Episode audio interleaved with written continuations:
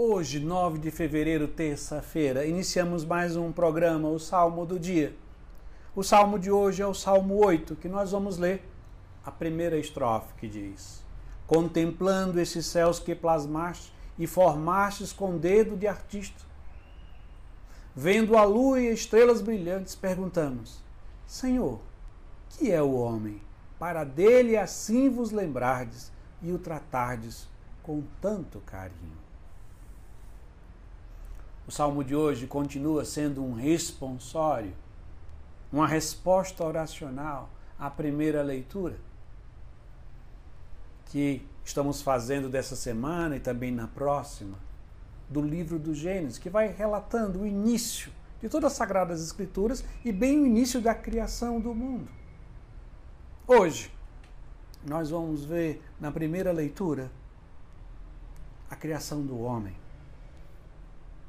Deus disse: façamos o homem à nossa imagem e semelhança, para que domine sobre os peixes do mar, sobre as aves do céu e sobre os répteis que rastejam sobre a terra. E Deus criou o homem à sua imagem e semelhança. Deus o criou, homem e mulher. E Deus os abençoou e lhe disse: Sede fecundos e multiplicai-vos enchei a terra e submetei-a. O salmista, depois de ter contemplado a beleza de toda a criação, o céu e a lua, que Deus fez com o dedo de artista, você sabe que o artista é aquele que, quando faz uma obra, quando é um verdadeiro artista, algo de si é comunicado àquela obra. Quando o salmista diz que Deus fez toda a criação com dedo de artista, porque algo da beleza, da grandeza e da perfeição do Deus uno e trino foi colocado na criação. Depois de contemplar toda essa grandeza, o salmista pergunta: Mas o que é o homem, Senhor? Para que deles tu te importes.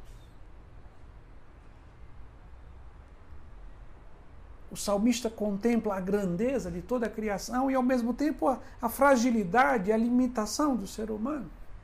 Muitas pessoas hoje se perguntam né, como é que a gente poderia ser o centro do, da galáxia, tudo, morando num planetinha pequeno, como hoje nós sabemos, né, a Terra. O Sol, uma estrela de quinta grandeza. É esse mistério que o salmista já, muito antes de Jesus, já já contemplava que Deus tratava o homem de uma forma diferenciada. É o que vemos da primeira leitura. Deus criou o homem à sua imagem e semelhança. E o trata de uma forma única, porque nós somos o centro de toda a criação.